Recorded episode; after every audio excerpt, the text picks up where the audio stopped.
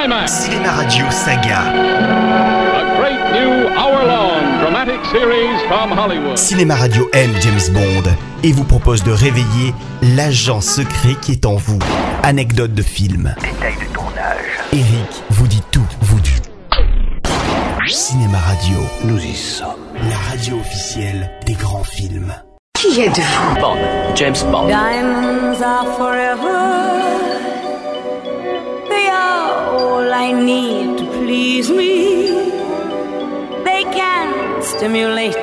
Tease me. They won't leave in the night. I've no fear that they might desert me.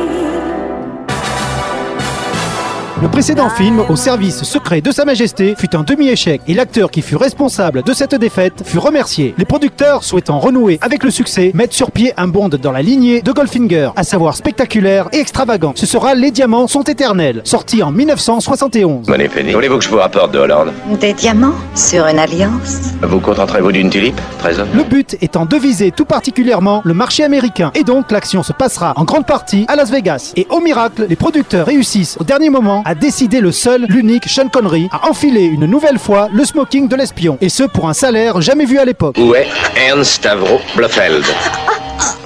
Allons, parle, ma chérie, je n'entends rien. Blofeld, l'ennemi juré de Bond, avait assassiné son épouse à la fin du film précédent. Il était donc normal que 007 se venge et assassine Blofeld au tout début de cette nouvelle aventure. Ceci fait, une nouvelle mission l'attend. Remonter la filière d'un trafic de diamants de l'Afrique du Sud aux États-Unis. Dites-moi, commandeur, j'aimerais savoir jusqu'où vont vos connaissances réelles en matière de diamants. C'est la substance la plus dure trouvée dans la nature. Ils entaillent le verre, suggèrent le mariage. Je suppose qu'ils remplacent le chien en tant que meilleur ami de la femme. Il ne tarde pas à faire la rencontre d'une aventurière américaine, la rouquine Tiffany Case, qui est impliquée dans le trafic tout en faisant semblant de l'aider. Vous étiez blonde quand je suis entré. Oui, peut-être. J'ai tendance à noter ce genre de détails. Bah, qu'une fille soit blonde ou brune. Laquelle préférez-vous? Oh, pourvu que ce soit pareil de haut en bas. Cette nouvelle James Bond Girl, interprétée par la piquante Jill St. John, est clairement destinée à attirer le public américain. En effet, c'est une ravissante idiote, vulgaire, très peu habillée et très changeante au niveau de la moralité, jusqu'à ce que Bond la remette dans le droit chemin, bien sûr. Fanny, ma chère, vous avez un peu plus de fesses que d'habitude. Menez-la au mitard, on enferme avec Monsieur Bond.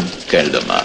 Un si joli petit cul. Ne lui manque qu'un peu de cervelle. Bref, on sent bien que l'héroïne du film précédent était un peu trop intelligente et moderne pour l'époque, d'où ce revirement assez macho. Le film ne fait pas dans la dentelle également avec les deux tueurs, un duo masculin qui file tous deux un parfait amour homosexuel. Curieux. Toute personne qui touche à ces diamants semble devoir en mourir. Et là, nous sommes dans la caricature totale, surtout que l'un d'eux finira carrément avec une bombe dans les fesses, ce qui semble lui procurer beaucoup de plaisir. Encore un exemple de l'homophobie très caractéristique de la série. On peut vraiment dire qu'il est parti la queue entre les jambes. Bond et sa partenaire finiront suivre la filière des diamants et découvrir que la personne derrière ce trafic n'est autre que Blofeld, qui n'était pas mort puisque c'était un sosie que Bond avait tué à sa place. Bonsoir, Monsieur Bond. Blofeld. Vous avez tué mon autre double, je le crains bien. Après cela, les volontaires furent, et c'est bien compréhensible, plutôt rares. Le final se passe sur une plateforme pétrolière où le chef du spectre utilise les diamants pour fabriquer un satellite destiné à enrayer toutes les armes nucléaires mondiales. Ainsi que vous le voyez, Monsieur Bond, le satellite survole actuellement le Kansas. Si nous détruisons le Kansas, le monde n'en aura peut-être pas d'écho. Pourquoi pas New York? Toute cette porno et la circulation. Une chance enfin de repartir à zéro. Washington, la capitale, c'est parfait. Et puisque nous n'avons pas de nouvelles d'eux, ils vont entendre parler de nous. Voyez ça. On l'a compris, ce septième Bond officiel ne fait jamais dans la finesse et en essayant de flatter le public américain, tombe même de temps en temps dans la vulgarité. Cependant, si on accepte ce parti pris, il est très efficace et va très loin dans un délire très proche des bandes dessinées.